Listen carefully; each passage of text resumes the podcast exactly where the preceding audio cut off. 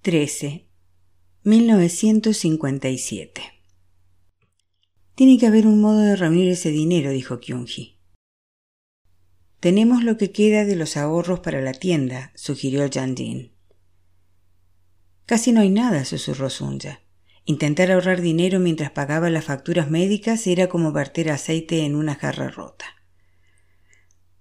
Las mujeres estaban en la cocina hablando en voz baja por miedo a despertar a Joseph. Su última infección de piel le provocaba una comezón terrible y no lo dejaba descansar. Acababa de irse a la cama después de tomar un buen trago de medicina china. El herborista le había dado una dosis muy fuerte esta vez y había funcionado. Después de tantos años las mujeres se habían acostumbrado al alto precio de las medicinas, pero aquel brebaje había sido asombrosamente caro. Los fármacos normales ya no le funcionaban y sufría mucho. Mosasu, que cada semana entregaba el sobre con su sueldo a su madre, decía que todo lo que les quedara tras restar los gastos de la casa debía destinarse a que su tío Joseph recibiera los mejores cuidados posibles. Noah opinaba lo mismo. A pesar del ahorro y la diligencia familiar, el dinero parecía desvanecerse con cada visita a la botica. ¿Cómo pagaría la matrícula de Waseda? Al final, Noah había aprobado el examen de admisión. Aquel debería haber sido un buen día, quizás el más importante de la vida familiar, pero no sabían cómo pagar ni siquiera una parte del primer pago de la matrícula. Además, la universidad estaba en Tokio y necesitaría comida y cama en la ciudad más cara del país. Noah pretendía seguir trabajando para Hoji hasta casi el primer día de universidad y después conseguir un trabajo en Tokio. Sun ya no lo veía posible. Los coreanos no encontraban trabajo fácilmente y no conocían a nadie en Tokio. El jefe de Noah, Hoji, estaba furioso porque su mejor contable iba a dejar el trabajo para estudiar algo tan inútil como literatura inglesa. Hoji no lo ayudaría a conseguir trabajo en Tokio. Kyunji creía que debía comprar otro carrito y colocarlo en otra zona de la ciudad para intentar duplicar sus ganancias, pero Joseph no podía quedarse solo. Ya no podía caminar y los músculos de sus piernas se habían atrofiado tanto que los que antes eran muslos gruesos y poderosos ahora parecían cañas huesudas cubiertas de cicatrices. No estaba dormido y podía oírlas. Las mujeres estaban en la cocina preocupadas por la matrícula de Noah. Ya habían estado inquietas mientras estudiaba para el examen, y ahora que por fin había aprobado, su inquietud se había duplicado. De algún modo tendrían que vivir sin el sueldo de Noah, cubrir los gastos de su educación y pagar sus medicamentos. Sería mejor que estuviera muerto. Todo el mundo lo sabía. En su juventud lo único que Joseph había querido era cuidar de su familia. Ahora que era incapaz de hacerlo, ni siquiera podía morir para ayudarlos. Lo peor había ocurrido.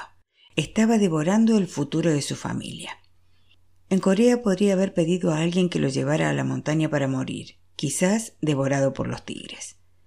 Vivía en Osaka y allí no había animales salvajes, solo herboristas caros y médicos que no podían ayudarlo a mejorar, que lo mantenían justo en el nivel de agonía suficiente para que temiera la muerte mientras se odiaba a sí mismo. Lo que le sorprendió fue que al notar la cercanía de la muerte, la rotundidad de ésta lo aterraba. Había muchas cosas que no había conseguido hacer, e incluso más cosas que no debería haber hecho. Pensaba en sus padres a quienes nunca debería haber abandonado, en su hermano a quien nunca debería haber traído a Osaka, y en el trabajo de Nagasaki que nunca debería haber aceptado. No tenía hijos. ¿Por qué Dios lo mantenía con vida? Estaba sufriendo y en cierto sentido podía lidiar con ello. Pero estaba provocando el sufrimiento de otros y no sabía por qué tenía que seguir viviendo y recordando la sucesión de decisiones terribles que en su momento no habían parecido tan terribles. ¿La vida era así para la mayoría de la gente? Desde el incendio, en los pocos momentos en los que se sentía lúcido y agradecido por respirar sin dolor, Yosef intentaba ver lo bueno de la vida, pero no podía. Estaba postrado en la cama y se pasaba el día reflexionando sobre los errores que a posteriori parecían tan evidentes. Ya no estaba cabreado con Corea ni con Japón, sobre todo estaba enfadado con su propia estupidez. Rezaba para que Dios lo perdonara por ser un viejo tan desagradecido.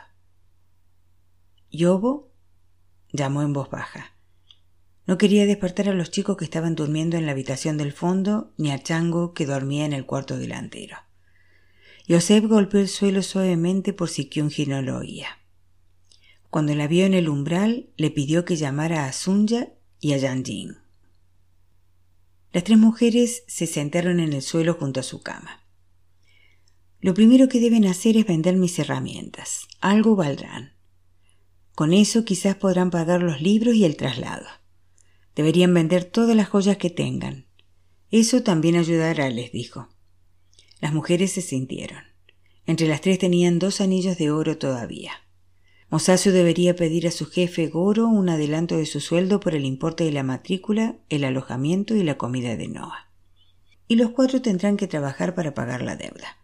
Durante los descansos entre clases, Noah tendrá que buscarse un trabajo temporal y ahorrar. El chico tiene que ir a Waseda. Se merece ir. Aunque nadie contrate coreanos aquí, con su licenciatura podría volver a Corea y trabajar por un sueldo mejor. O mudarse a Estados Unidos. Aprenderá a hablar inglés. Tenemos que pensar en su educación como una inversión. Quería decir más. Quería disculparse por no ganar dinero y por los gastos que les había causado. Pero en ese momento no podía hacerlo. El Señor proveerá, dijo Kyunji. Siempre ha respondido a nuestras necesidades. Cuando salvó tu vida, salvó también las nuestras. Envíenme a Mosasu cuando llegue a casa. Le diré que debe pedir un adelanto a Goro para pagar la matrícula. Sunya negó con la cabeza. Noah no permitirá que su hermano menor pague su matrícula, le dijo sin mirarlo mientras hablaba. Ya me lo ha dicho. Kohansu se ofreció a pagar la matrícula y la estancia. Aunque Mosasu consiguiera un adelanto, no, eso son tonterías de una mujer que habla sin pensar. No puedes aceptar dinero de ese canalla, es dinero sucio. Shh. Por favor, no te enfades, dijo Kyunji con suavidad. No quería que Kim Chango los oyera hablar así de su gente. Noah dice que conseguirá un trabajo en Tokio y es cierto que se ha negado a que Mosasu pague su matrícula. Dice que él se ocupará. Tú sabes que Noah no se irá si Mosasu tiene que pagarlo. Debería estar muerto, dijo Joseph. Preferiría estar muerto a tener que escuchar esto. ¿Cómo va a trabajar mientras estudia en una universidad como Waseda? Es imposible. Un chico que estudia tanto como él debe ir. Si Noah acepta el préstamo, yo mismo se lo pediré a Goro. Le diré que tiene que hacerlo. Pero no sabemos si Goro nos prestará el dinero, y pedírselo podría perjudicar a Mosasu en su trabajo. Yo tampoco quiero que Ko Hansu pague la matrícula, pero ¿qué otra cosa podemos hacer? Podemos considerarlo un préstamo y devolvérselo con intereses para que Noah no le deba nada, sugirió Sunya. Pedir un préstamo a Goro y dañar el futuro de Mosasu en el pachinko es preferible a aceptar dinero de Ko Hansu, dijo Joseph con firmeza. Ese hombre es malo. Si aceptas su dinero para Noah, jamás te lo quitarás de encima. Quiere controlar al muchacho, lo sabes. Para Goro sería solo dinero. Pero, ¿por qué es el dinero del Pachenko más limpio que el de Kohansu? Kohansu tiene empresas de construcción y restaurantes. No hay nada malo en esas cosas, dijo Kyunji. Cállate. Kyunji frunció los labios. La Biblia decía que una persona sabia debe controlar su lengua. No todo lo que querías decir debía ser dicho. Sunya tampoco dijo nada. Ella nunca había querido nada de Hansu, pero pensaba que era preferible pedírselo a un hombre que ya había ofrecido el dinero que molestar a un total desconocido. Goro ya había sido muy generoso con Mosasu y el joven estaba muy contento en su trabajo. No quería avergonzarlo ahora que acababa de empezar. El muchacho había estado hablando de abrir su propio salón algún día. Además, sabía que Noah no permitiría que Mosasu pidiese ese dinero. Joseph podía insistir todo lo que quisiera, pero Noah no cedería. ¿Y Kim Chango? ¿No podría ayudarnos él? preguntó Yang Jin. Ese hombre trabaja para Kohanso. Chango no tiene tanto dinero y si lo consigue se lo habría dado su jefe. Estas deudas no son fáciles, pero Goro es nuestra mejor opción. No nos cobrará unos intereses desorbitados ni hará daño a Noah. Mosazo estará bien, contestó Joseph. Ahora voy a descansar. Las mujeres salieron de la habitación y cerraron la puerta. Al día siguiente, Hansu pidió a Noah que fuera a su despacho de Osaka con su madre. Aquella misma noche, sin decírselo a la familia, madre e hijo fueron a ver a Hansu. En el despacho había dos secretarios vestidos con trajes negros y camisas blancas, y uno de ellos les llevó té en delicadas tazas de porcelana azul sobre una bandeja lacada bordeada de pan de oro blanco. La sala de espera estaba llena de hermosos arreglos florales. Tan pronto como Hansu terminó su llamada, un secretario los condujo al inmenso despacho de madera de Hansu. Este estaba sentado en una butaca de cuero negro detrás de un escritorio de caoba traído de Inglaterra. Enhorabuena, exclamó Hansu levantándose de su enorme butaca. Me alegro mucho de que hayan venido. ¿Vamos a comer sushi? ¿Pueden? No, no, Gracias. Tenemos que regresar a casa, contestó Sunya. Noah miró a su madre preguntándose por qué no podían ir a cenar. No tenían planes. Después de la reunión probablemente irían a casa y comerían algo sencillo que preparara la tía Kyunji. Les he pedido que vengan porque quiero que Noah sepa que ha conseguido algo grande. No solo para él mismo o su familia, sino para todos los coreanos. Vas a ir a la universidad y a Waseda una excelente universidad japonesa. Estás haciendo todo lo que un gran hombre debe hacer en su juventud. Estás proporcionándote una educación. Muchos coreanos no pueden ir a la universidad, pero tú sigues estudiando y estudiando. E incluso cuando los exámenes no te salen bien, perseveras. Te mereces una gran recompensa. Es estupendo. Estoy muy orgulloso, muy orgulloso. Hansu sonrió de oreja a oreja. Noah sonrió tímidamente. Nadie había armado tanto jaleo por ello. En casa todos se habían alegrado, pero estaban angustiados por los costes. Noah también había estado preocupado por el dinero, pero sentía que de algún modo todo saldría bien. Había trabajado desde el instituto y seguiría trabajando en Guaseda. Después de aprobar el examen de admisión se sentía como si pudiera hacer cualquier cosa. No le importaba trabajar en lo que fuera con tal de ir a clase y estudiar. Siento pedirte esto, pero hace un tiempo dijiste que podrías ayudar a Noah con la matrícula, dijo Sunja. ¿Crees que será posible? Uma, no. Noah se sonrojó. Conseguiré un trabajo, no hemos venido para esto. Kim dijo que Ko quería que viniéramos para felicitarme, ¿eh? Noah estaba sorprendido por la petición de su madre. A ella no le gustaba pedir nada, ni siquiera le gustaba llevarse muestras gratis en la panadería. Noah, estoy pidiendo un préstamo. Se lo devolveremos todo, con intereses, dijo Sunya. No había querido pedirlo en ese momento, pero era mejor así, pensaba. De ese modo Noah conocería los términos desde el principio. No había ningún modo de hacer aquello perfectamente, pero intentaría hacerlo lo mejor posible. Tenemos que pagar la matrícula. Si pudieras ayudarnos, te escribiremos un documento y lo sellaremos con mi janco. Lo he traído. Sunya asintió para enfatizar sus palabras. Por un segundo se preguntó ¿Y si dice que no? Hansu se rió y negó con la cabeza. Eso no será necesario y Noah no tendrá que preocuparse por la matrícula, el alojamiento o los libros. Ya me he ocupado de todo ello. Tan pronto como Kim Chango me contó la buena noticia, envié el dinero a la universidad.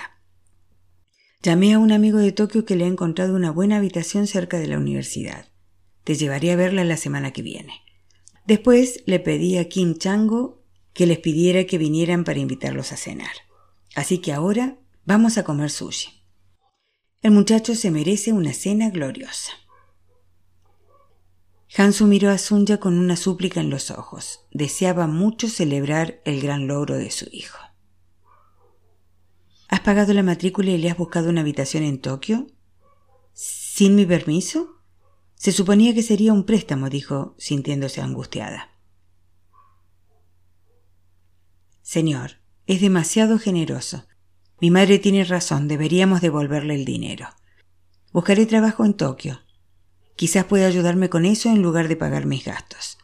Me gustaría pagármelos yo. Creo que puedo hacerlo. No. Tú tienes que estudiar. Has tenido que presentarte a este examen una y otra vez y no porque no seas listo. Eres muy listo, pero no has tenido tiempo de estudiar como un estudiante normal. Has tardado mucho más de lo que necesitabas porque no tenías tutor y tenías que trabajar a tiempo completo para ayudar a tu familia. No has tenido toda la ayuda externa que un niño japonés de clase media habría tenido. Y durante la guerra estuviste en esa granja sin ir a clases. No, no seguiré observando de brazos cruzados mientras tu madre y tú fingen que las reglas de los humanos no se aplican a ustedes. Un buen estudiante no debería tener que preocuparse por el dinero. Debería haberme impuesto antes. ¿Por qué deberías tardar más en licenciarte? ¿Quieres que yo sea un anciano cuando salgas de Waseda? Tú estudia y aprende tanto como puedas. Yo lo pagaré, dijo Hansu sonriendo. Hazlo a mi modo. Sé listo, Noah. Esto es lo menos que puedo hacer por la siguiente generación. Es lo que haría un coreano responsable de cierta edad. Noah se inclinó. Señor, ha sido muy amable con nuestra familia, le estoy muy agradecido. Noah miró a su madre que seguía sentada en silencio a su lado. Retorcía el asa de su bolsa de loneta artesanal cosida con los restos de la tela de un abrigo de mozazo. Se sentía mal por ella porque era una mujer orgullosa y aquello estaba humillándola. Sabía que ella quería pagarle la matrícula. Noah ¿Puedes salir y decirle a mi eco que llame al restaurante? le preguntó Hanso. Noah miró a su madre de nuevo, que parecía perdida en su pesada silla de respaldo alto. ¿Uma? Sunya miró a su hijo, que ya estaba junto a la puerta. Sabía que él quería ir a cenar con Hanso. El muchacho estaba muy guapo y parecía contento. No podía imaginar lo que aquello significaría para él. Noah no había rechazado a Hansu, había aceptado el dinero porque deseaba mucho ir a esa universidad. En su mente podía oír a Joseph gritándole que parara esto de inmediato, que era una mujer idiota, que no había pensado bien las cosas. Pero el muchacho, su primogénito, era feliz. Había conseguido aquel logro tremendo, casi imposible, y no podía arrebatárselo en un instante por falta de dinero. Asintió y su hijo comprendió que cenarían con Hansu. Cuando la puerta se cerró y Hansu y Sunya se quedaron a solas en el despacho, la mujer insistió. Quiero que sea un préstamo y quiero que quede documentado para poder demostrarle a Noah que yo le pagué la universidad. No, Sunya. Esto es lo que tengo que hacer. Es mi hijo. Si no me dejas ayudarlo en esto, se lo diré. ¿Estás loco?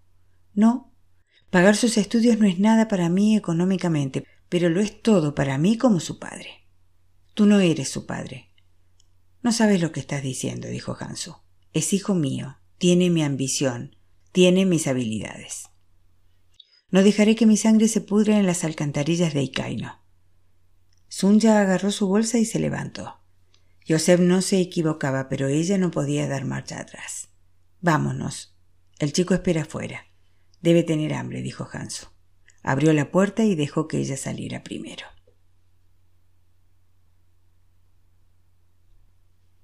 «14. Diciembre de 1959. Un sábado por la mañana, Kyunji quiso ir a la iglesia mientras los demás estaban en el trabajo. Unos misioneros de Estados Unidos que hablaban japonés pero no coreano estaban de visita en la parroquia y el pastor le había pedido que lo ayudara a recibirlos, ya que su japonés no era demasiado bueno.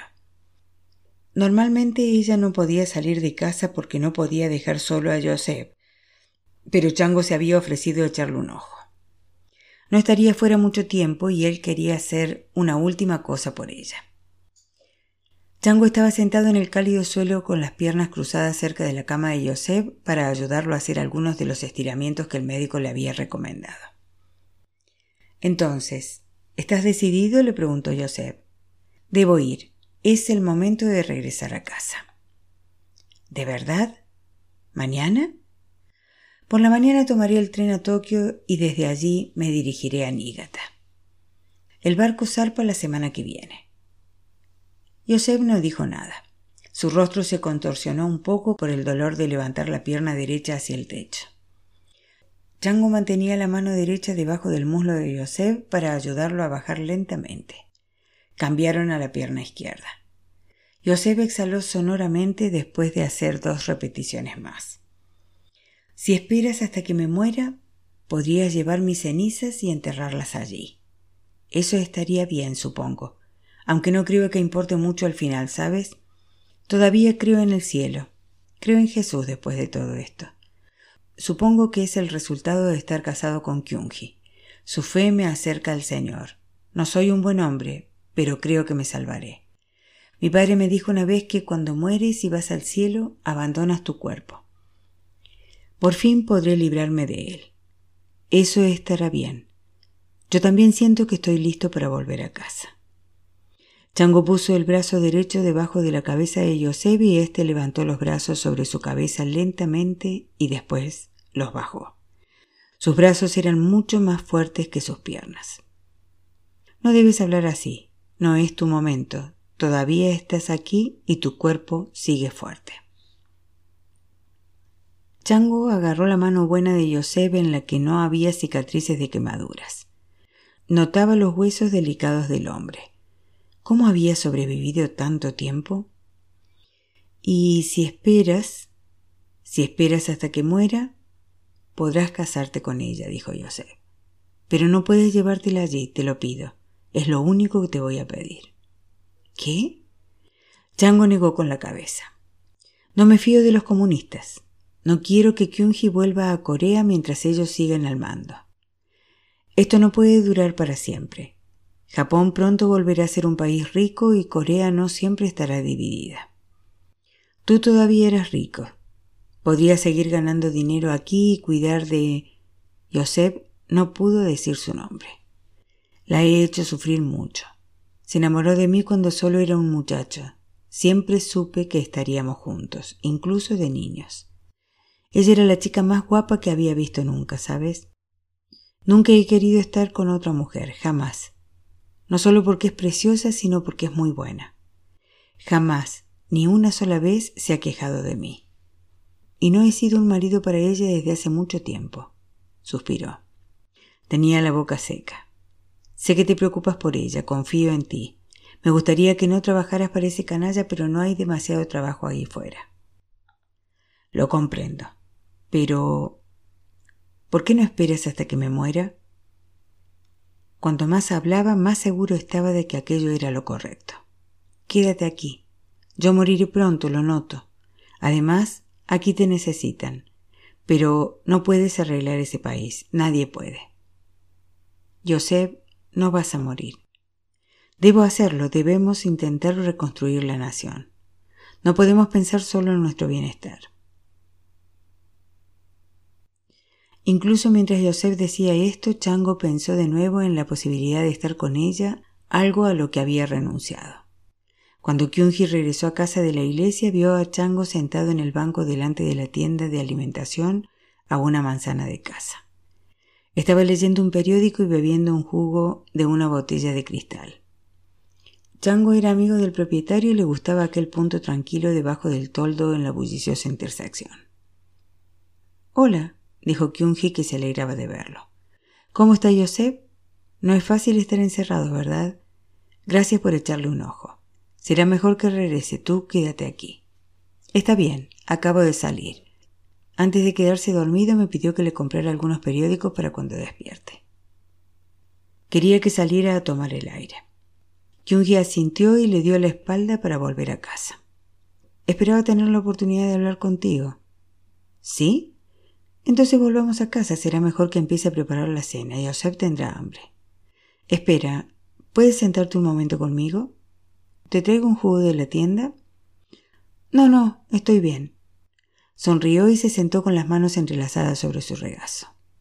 Llevaba su abrigo de invierno de los domingos sobre un vestido de lana azul marino y sus bonitos zapatos de cuero. Sin demora, Chango le contó lo que su marido había dicho casi palabra por palabra. Estaba nervioso, pero sabía que tenía que hacerlo en ese momento.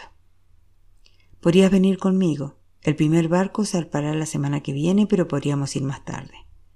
Corea necesita gente con energía para reconstruir el país. Se supone que tendremos nuestro propio apartamento con las últimas comodidades. Y estaremos en nuestro propio país.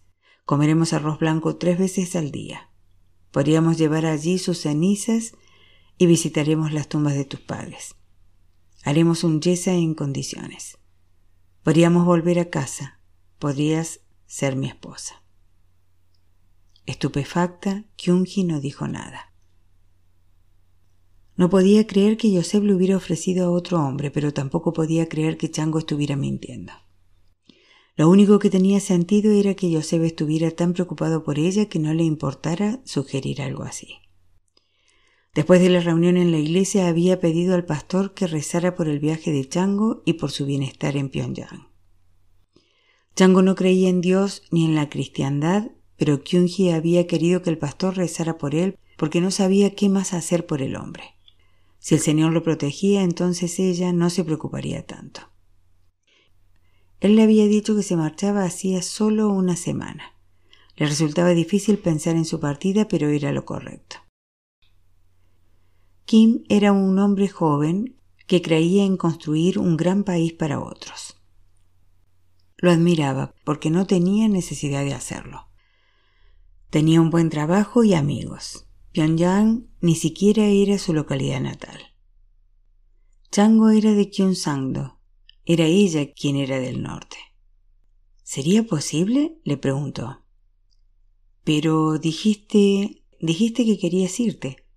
Pensaba que te casarías con alguien allí. Pero tú sabes que me importas, que siempre me has importado. Kyunji miró a su alrededor.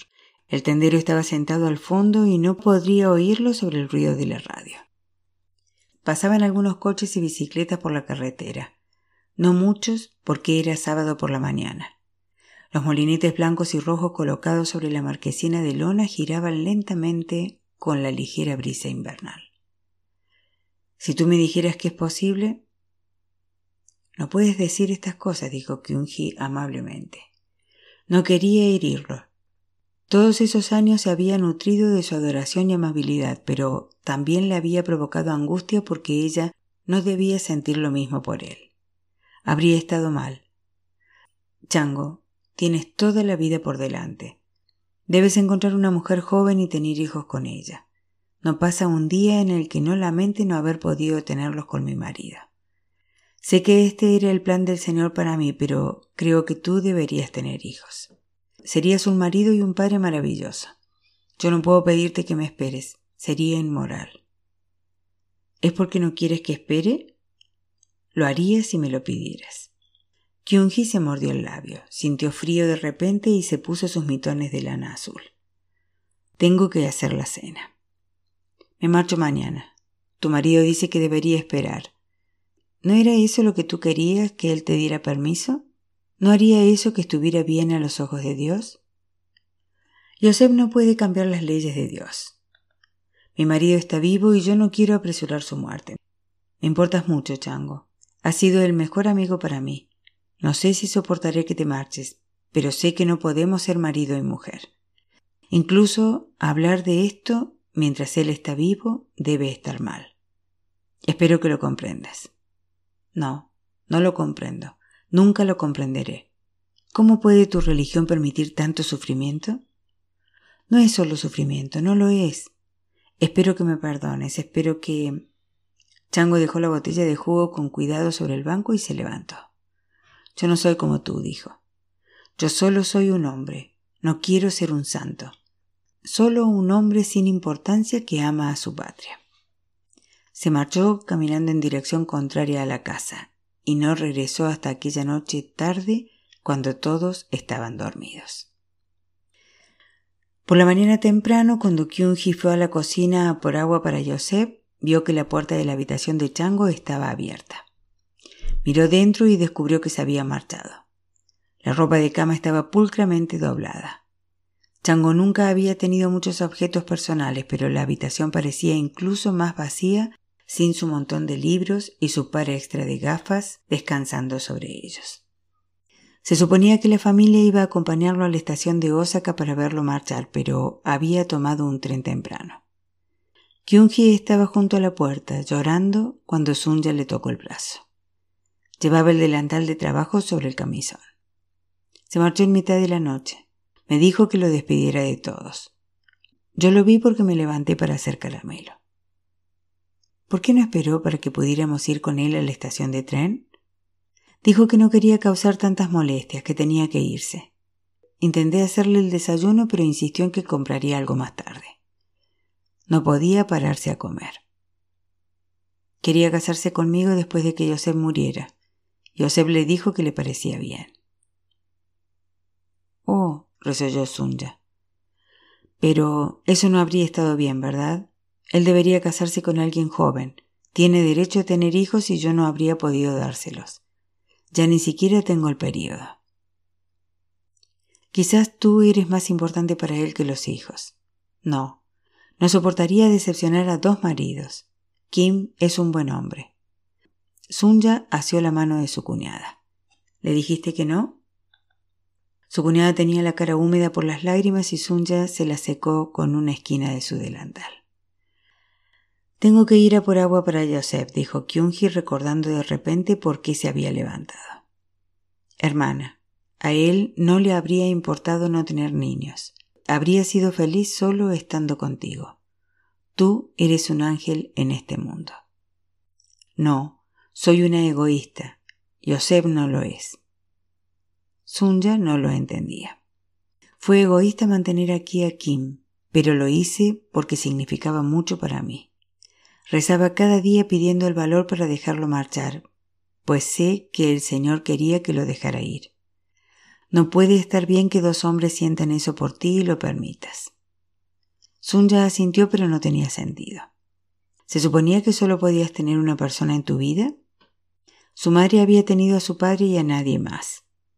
¿Quién había sido para ella, Hansu o Isaac? ¿La había amado Hansu o solo había querido utilizarla? Si el amor exigía sacrificio, entonces Isaac la había amado de verdad. Kyunji había servido a su marido lealmente y sin quejarse. No había nadie tan amable y adorable como su cuñada. ¿Por qué no podía amarla más de un hombre? ¿Por qué se marchaban los hombres siempre que no conseguían lo que querían? ¿O es que Chango se había hartado de sufrir?